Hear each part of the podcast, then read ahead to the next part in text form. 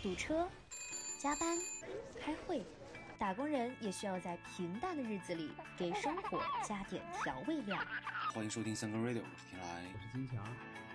三个 radio，你的生活我来了。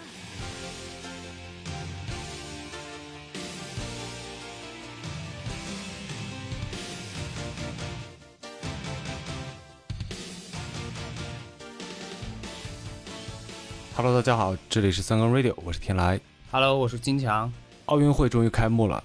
挺闹心的。原本是二零二零年去年的活动嘛，因为众所周知的原因呢，改到了二零二一年举行。但是毕竟奥运是个大事情，所以我们今天呢就来聊聊东京，聊聊奥运。对，主要还是呃 想蹭蹭这个东京奥运会的热点哈，说说这两天都看到了一些奇葩的新闻，有些啊或许只有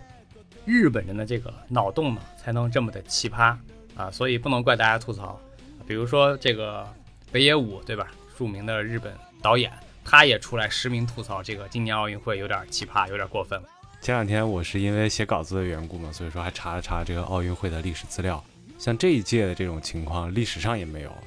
就是前所未有。大环境呢，空前绝后。对，空前绝后。大环境其实不管是国际还是就是日本自己啊，这个环境就决定了这届这个奥运会必然是与众不同。对，很多人和我一样，应该是都没有想到会这么不同。对，大家都没想。呃，历史上奥运会呢，从来是没有延期过一次这种举行的先例。奥运会呢，一般就是每四年举行一次，所以都是这种偶数年份，二四六八。东京奥运会破天荒的在一个奇数年份举行，但是比如说呢，第六届、第十二、第十三这三届奥运会呢，是因为一战和二战这种特殊情况取消了。对，像这种取消，我觉得之后也不太可能。就像日本这次，本来我们说东京奥运会可能也办不了了，但是它最后还是硬刚，最后还是举行了。对对对。对于东京来说呢，它它不是第一次办奥运会，如果不算第十二届，因为当时是二二战嘛，二战取消了，它那个一九六四年还有一次第十八届也是在东京举行的。按理说呢，这个东京已经是第二次举行这个奥运会了，应该是有经验的一个主办城市吧，但是好像搞得也不是很熟练的样子。啊，是，呃，说实话，其实我一度以为这个奥运会就可能会取消，因为。啊，确实也比较，确实也比较特殊吧，比较悬，就是对，就是就感觉马上就要黄了，危在旦夕。但结果还是还是硬着头皮在搞。东京申办的时候呢，肯定也没想到，就是临到了快到开幕的时候会有这种情况。当然呢，这个肯定是钱已经投进去了，一些基础的基建呀，什么场馆呀，包括这些配套的设施肯定都是修了。但如果不办的话呢，这个钱就相当于全部亏了，啊，绝对是。啊，一分都捞不着，所以呢，就只能硬着头皮办，说不定还能少亏点。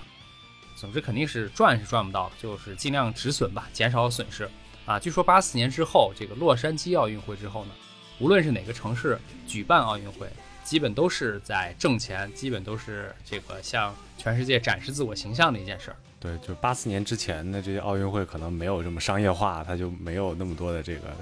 旅游啊，或者是什么商业的这个收益，八四年之后，哎，就是谁都是挣钱的。但是今年这个东京就比较惨，就是因为它不没有什么观众嘛，所以说旅游的这个带动就很弱，然后办比赛就成了一个纯花钱的这个纯花钱的干活，花钱赚吆喝，转播啊、广告啊这些收益，其实和投入相比，我觉得这个。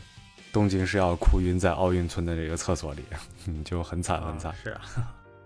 说到厕所，我们先来说说这个这次东京奥运会这个基础设施建设吧。当然也是被吐槽最多的。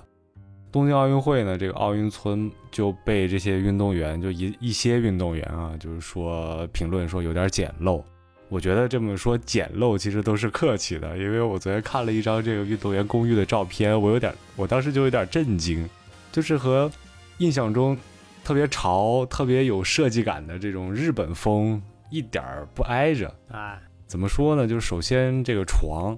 有运动员就去实验嘛，就把它展示给大家看，就说是这个床呢是纸板糊的。说的好听点就是说环保嘛。它因为它这个奥运会结束以后，它可能什么冬奥会啊、残奥会啊，可能都还会用这一批的这个床。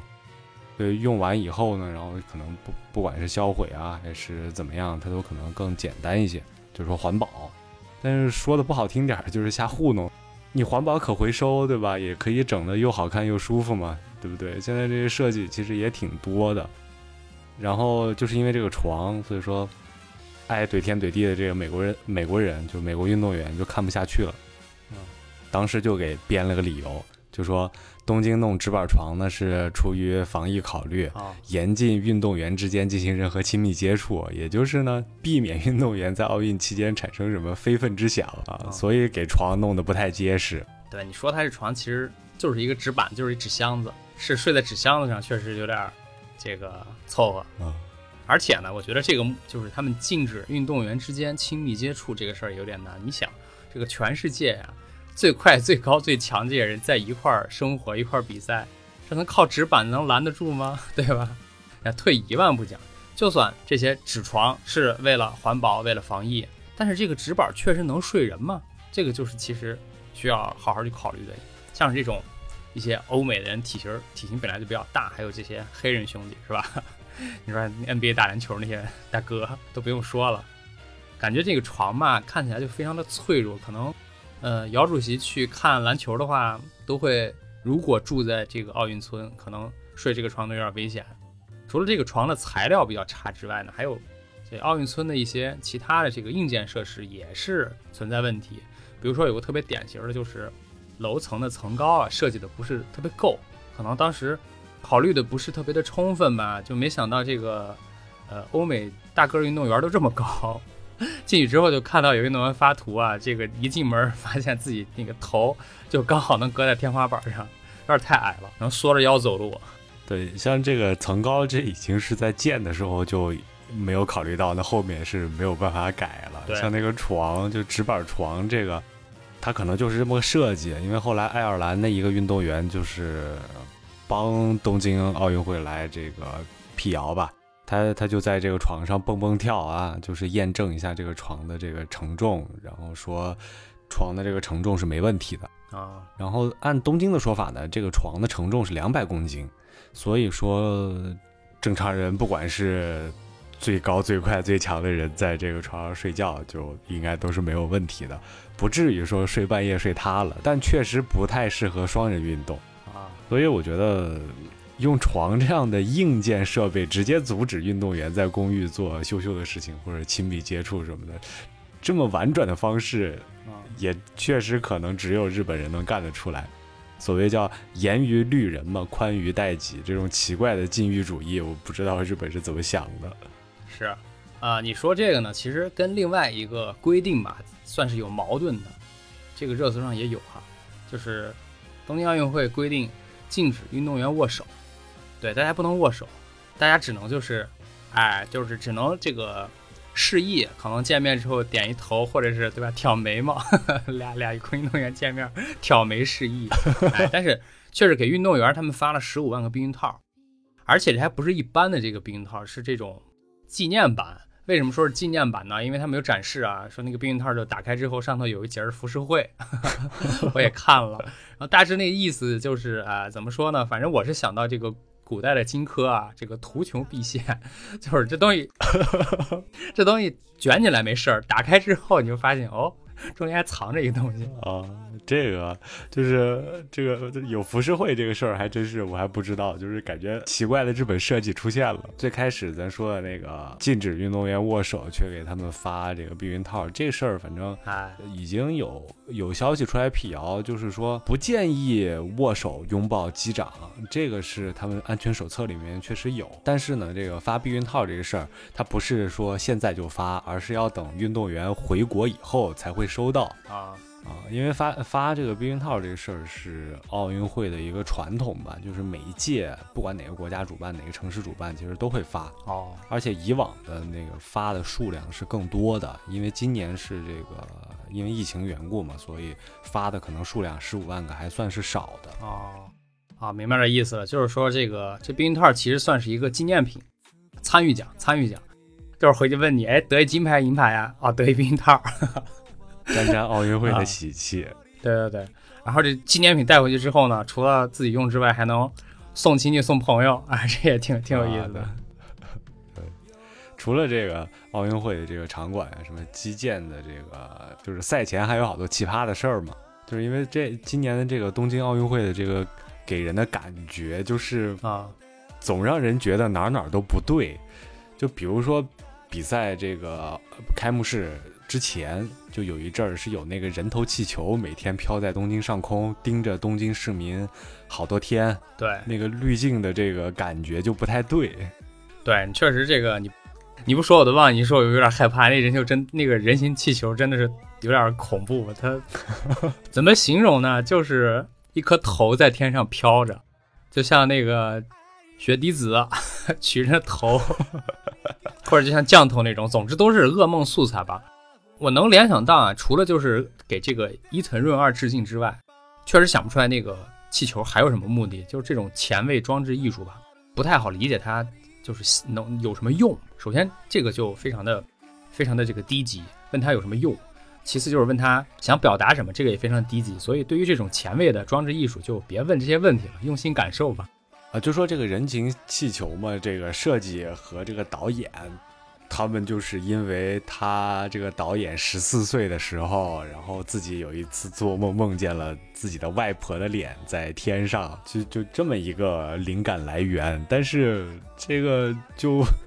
这个我看现在这这现在飘的这个人头气球根本想不出来什么外婆啊，什么什么温馨的画面，就是太阴间了。你给他补齐也行啊，光飘一头算什么意思？啊，除了这个之外呢，还有就有一个奇葩，就是那个乌干达举重运动员，那个时候我觉得也挺逗的啊。是这样，就是这个乌干达的一个大哥吧，是他们这个举重队国家队的一个运动员，然后来了之后呢，头天住的奥运村，第二天呢就跑路了，然后留张纸条说。他不想回乌干达，他想留在日本工作。我觉得这事儿也挺奇葩的。嗯，后来不是几天就被找到了，然后给送回去了。那是啊，你说这个也确实挺……就这事儿吧，就是你你没没法评论，就是说这个就是扯，这种事情也能有。你说水平都到国家队水平了，也是很努力了，然后最后你这搞搞着跑到东京，只是。蹭了一趟飞机偷渡啊！人各有志，不必强求。哎，对，其实这个大哥我也我也看了他照片，那大哥真的练的还不错。我觉得他确实不太好隐藏自己，因为走在哪儿大家都会，他都跟大家不一样，因为他满身都是块儿。韩国嘛，就在奥运村打口号了，然后就是反日啊什么的，然后主会场发生发生强奸案的这种恶性案件的。总之呢，这个天时地利人和，它一样都没凑齐，然后这个东京奥运会就硬着头皮开幕了。对，终于是熬到了。北野武出来之后就开始喷奥运会，说奥运会开幕式真好看呀，好看的我都睡着了，我都不敢去国外了，因为太丢人，太尴尬了。如果说是一个外国人吐槽，我可能不会太当真，因为毕竟大家啊，就是以这种吐槽为乐吧，感觉。但是本国人能吐的这么的直接且这么认真，而且是北野武这种，我觉得挺 就是挺挺真实，挺这个放浪形骸不装逼的大哥吧，能说的这么的直接，我就啊又忍不住我就回倒回去看了。不能说这个开幕式全程都没有一点点的亮点，但是。亮点呢，也就是一只手数得过来，可能就是那种星星点点的亮点。这个开幕式我确实没有看全，因为我之前是看了一条消息，然后觉得这个东西不看也罢。消息是这样啊，就是说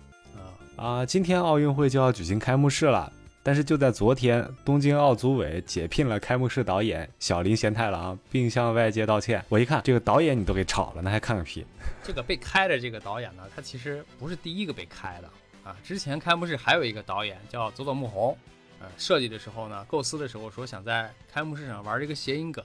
把这个奥林匹克，然后读成这个奥林匹克，就是奥林匹克读成奥林匹克，是日本的口音啊，奥林匹克，而且建议让日本搞笑女艺人渡边直美在开幕式上扮猪学猪叫，哎，你说这事儿，后来呢就被大家肯定就被大家喷呗。这种创意，我觉得就是一点都不搞笑，而且还非常的没有礼貌。你说有些小事小事儿，对吧？玩谐音梗扣钱。你说现在这个奥林匹克的改成改成奥林匹克了，这还得了？这肯定也被开了，没得可说，没得可洗。所以我就觉得，在这个东京奥运会这个开幕式，你这种大型活动不就是要搞得要热闹，然后要喜庆吗？就是大家喜闻乐见，大家爱看，这种才有意义嘛。你比如说像东京的这个奥运会的开幕式，你搞一批动漫二次元，我都觉得效果可能比他现在这个要好得多。对，至少代表代表这个日本特色嘛，还激情还热血，然后受众还广，就是你从小孩儿到可能现在中年都都会喜欢。比如说整一批这个宠物小精灵，然后再安排一批火影忍者，对吧？这不是就很很完美吗？然后点火炬也不用费事儿，你可以设计个路飞的那种胳膊，啪伸长，然后直接站在观众席上就给给他点了。你现在这个什么富士山什么的都不用爬，都不用缓慢的往上爬，你直接一伸胳膊一一蹬腿儿就上去了。你这个路飞弹簧点火，我听起来都觉得比勃然。二次元也不是没有啊，这不是开幕式之前还有一个人头在天上飘着呢吗？这就挺二次元的。呃，对啊，但是这个气球是准备，就是我我不知道，就是气球是准备飘到奥运会结束吧？不知道，可能是且飘着吧。除了那个人头气球之外呢，其实还有一个 挺二次元的，就是有一个巨型的提线木偶。那个木偶呢，不是那种可爱型的，就是匹诺曹那种木偶，是一个特别机械朋克的，就是总之也看起来有点有点惊悚的木偶啊。那个提线木偶的名字叫 Moko，大致就是寓意是说搬运幸福之旅。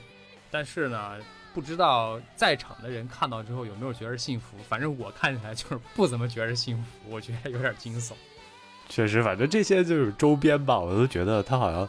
单个看可能啊，我只能说可能会觉得有一点艺术的感觉，一点设计啊。但是你把它凑一块儿，然后又赶上奥运会这个对，这个这个大环境，大背景，对大背景，你就觉得有点就真的很违和。对但是呢，就是开幕式上确实还是有一点亮点的，就像你刚刚说的，就是手指头可以数得过来的。就是如果要硬说，比如说开始那有一个有氧三连，对这个还是比较有运动气息的吧，就是比较接接地气。对，比较接阳间人。对，那个有氧三连确实还是挺运动。我看他那个跑步机也有，动感单车也有，划船机也有。哎，别说奥运会，你要是现在健身房呀，如果缺这三样的话，都算一个垃圾健身房，真的不及格啊，只能算是小区的这个老年活动中心。那块儿寓意其实我大致看懂了吧？我觉得就是啊，有运动员每天坚持训练，然后中间疫情中断，有点失望，觉得可能这个奥运会不办了。结果没想到，哎，我们奥运会还要办，结果又开始恢复训练了啊！其实这件事儿就不仅限于运动员，就是每个人吧。我觉得这个地球上的，我觉得任何一个人可能都会多多少少受影响。其实刚刚各业都是一样的，这块儿其实是有点共鸣的。然后第二幕开始呢，那块儿出现那个红丝带的那块儿，我就觉得不太理解了，看不懂了，有点儿 盘丝洞。这个我在微博啊、微信啊、朋友圈看了个片段啊，就是啊大家就是简单文字介绍了，就是说这个节目呢是主要是用虚实结合的红色线条互相拉扯，代表人体内神经和肌肉的运转。哦，还有解释就是说，这个这个整个这个节目其实是代表这个人内心的这种焦灼啊和纠结呀、什么的。哦，确实，这个线条，比如说它交交叉呀，然后有一些连结呀什么的，就就是你这么解释能解释得通。我也觉得可能对，这个导演或者设计设计人员他他有这个这个考虑啊。但是奥运会开幕这么喜庆的日子，不整点喜庆的节目，对，你说你纠结啥？你你搞一个什么内心的焦灼和纠结，这感觉有点添堵。对，然后，总之你很难从中非常容易的看出一种特别明显的美感。然后你觉得，就是这次奥运会开幕这搞的这些所有的事情啊，你都得让你琢磨，然后你越琢磨越吓人那种。对，就是它所有的环节都设计的非常的耐人寻味。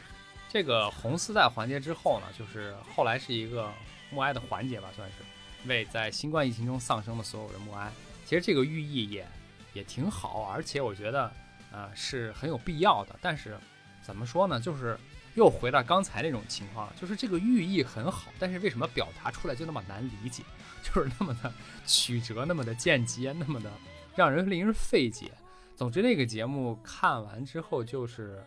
一脸懵逼，然后全程受到了惊吓，然后甚至觉得是不是串台了，我有这种感觉。哎，总之那个不不太不太好理解，不太好。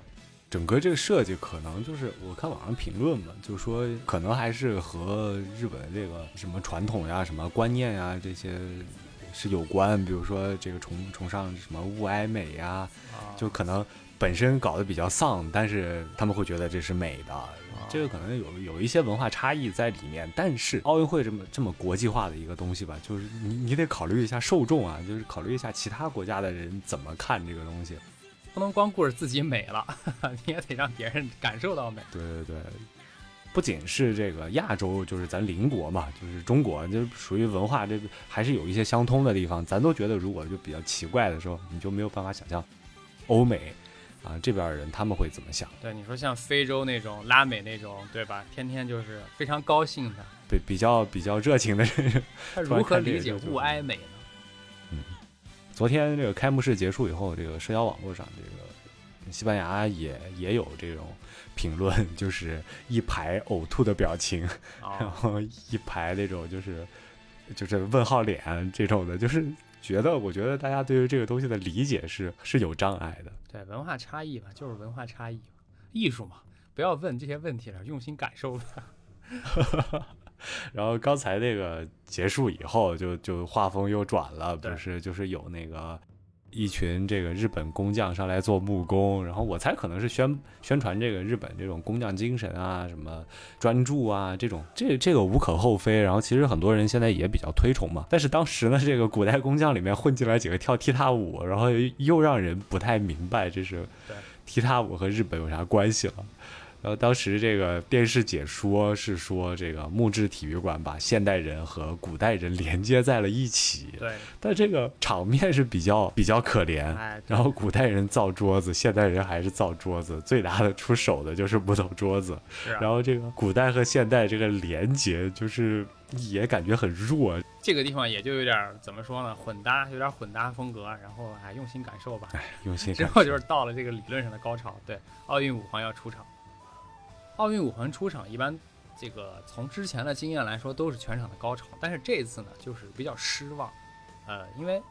之前的像你刚说的这些工匠是造桌子，然后呢，这么会儿呢，除了造桌子之外，就是造了一个五环，真的 还挺厉害的，从这个直角的能造出弯角的东西了，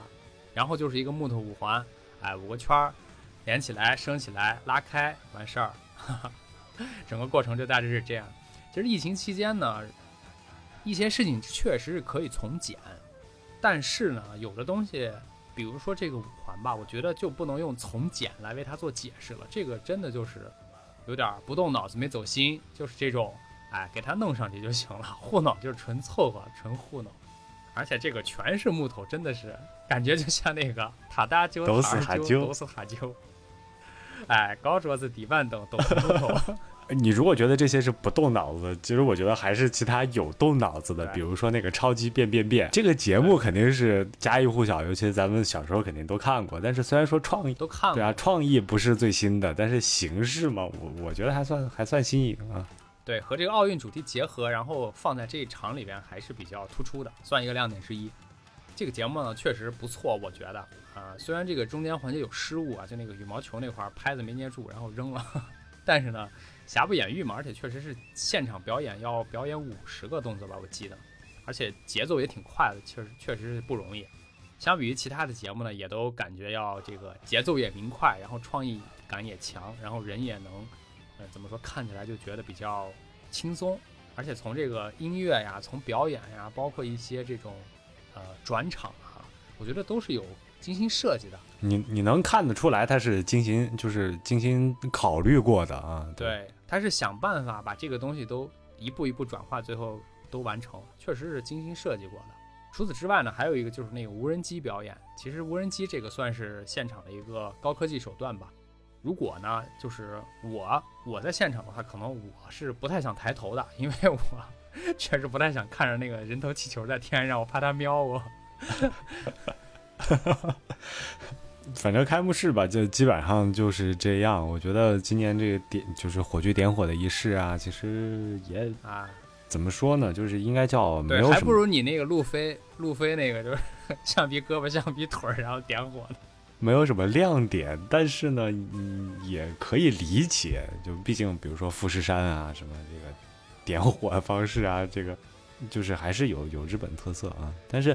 对，后来接下来就是那个运动员入场嘛，这个其实就没什么好讲，就比较套路化了。然后就有一个大哥不是光着身子，然后光着上身啊，那个是肌肉大哥光着上身，这个是全网都在热捧啊。啊，对对对，那个肌肉大哥对对对对，啊，确实身材确实好。然后那个大哥是是哪个地方来着？萨摩亚，反正是哪个小国的吧。那大哥是参加任何奥运会都是光膀子，冬奥会也光膀，就是别人穿短袖他光膀子，别人穿棉袄他还是光膀子。这个还挺有意思的。然后中国队呢也是，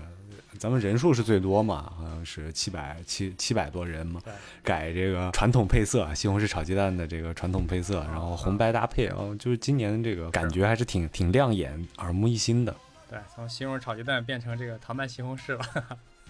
嗯，挺好看，挺好看。对还不错啊。无论如何，就是奥运会，总之就是这么的开始了吧。截止目前为止呢，中国是五金一银三铜，位列这个奖牌榜第一。然后这个西班牙呢也有一枚金牌。嗯，没有奖牌啊，它这 OK 不知道西班牙人民是如何看待奥运会的，也是这种，呃，像国人一样这么的作为一个热点新闻一直在追呢，还是大家就稀疏平常呢？我觉得还好，就是也算是近期的一个大事件吧。然后毕竟友谊第一，比赛第二嘛，然后大家也是要在网上刷这个争金夺银的这个比赛，看看结果，然后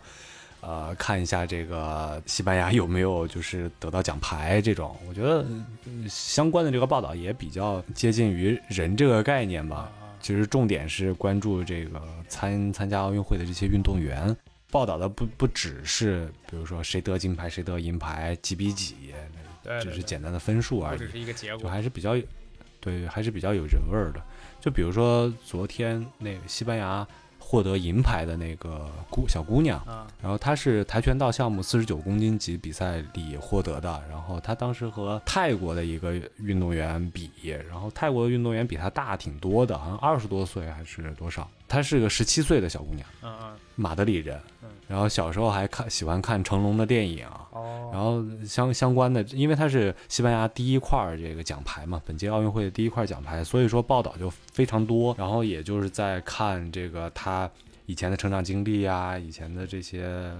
人生历程啊什么的，就还有一些比挺有意思的点。他父母其实最开始不喜欢他去参加这种什么跆拳道呀、什么武术啊、什么竞技竞技项目，但他外公呢就特别喜欢，就是陪他一块儿看这个成龙的电影，然后还偷偷带他去这个健身房训练。直到这个小姑娘第一次要参加腰带评级的这个比赛的时候，然后她外公才通知她爸妈说：“你们来来来看，来看一下比赛，然后给小姑娘拍个照。”就这个时候才知道，所以说这个还挺挺传奇的。然后十七岁嘛，然后也就是刚高中毕业的这个年纪，是前途无量，前途就是就就因为这块儿这个银牌，然后西班牙也是全国上下都还是挺喜庆的，因为这个事儿。啊，然后今天就就完了，今天就就就干了，是说这个一个非常有希望获得奖牌的一个高尔夫运动员检测阳性，然后就终止比赛就回来，就要就要结束东京奥运会的比比赛了。啊，我觉得西班牙其实除了这些项目之外，可能强项在篮球、足球，是吧？至少这两个还差不多啊，这些应该还是有希望的。有希望，有希望。不是说得奖牌了，这可能冲击金牌了，还是挺强的。但是就是像一些项目，它也是就是因为这次疫情的缘故，其实也都是要差点翻车。比如说那个自行车队，它一个队内的这个按摩师之前是测出来阳性，然后全队就差点回家。啊，比赛前六小时，如果你六小时以上有一次检测，你如果是阴性，你就可以继续参加比赛。然后他们这个自行车队就还好，除了那个阿莫什，其他人都是阴性，所以说自行车队就正常还可以继续比赛。哎，总之无论这个运动员成绩如何吧，最重要的还是安全，安全第一。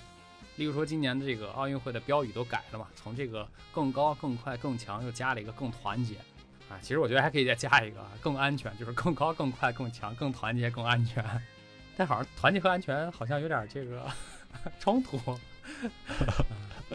但是这届就确实比以往更复杂，就是除了要经受这个残酷的比赛嘛，你得比拼，得竞技，然后你还得，万事小心，注意病毒。啊，其实这个职业体育还是挺残酷的。呃，因为文无第一，武无第二嘛。运动员除了追求一些比赛的成绩，追求这个金牌银牌之外，更多的还是我觉得还是要享受比赛吧，就是能不能获得这个名次，更多的是为了追求完美这种概念。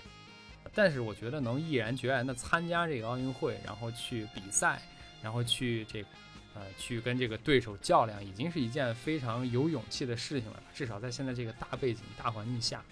总之呢，无论好坏，本届东京奥运会都会值得载入史册吧。好了，这一期的三个 radio 就聊到这里。然后在这里呢，三个 radio 也祝愿所有的运动健儿，不管是哪个国家的，然后中国的也好，西班牙的也好，都能在比赛中取得非常好的成绩。嗯，那就聊到这里，我们下期再会。这个祝大家赛出水平，赛出风采。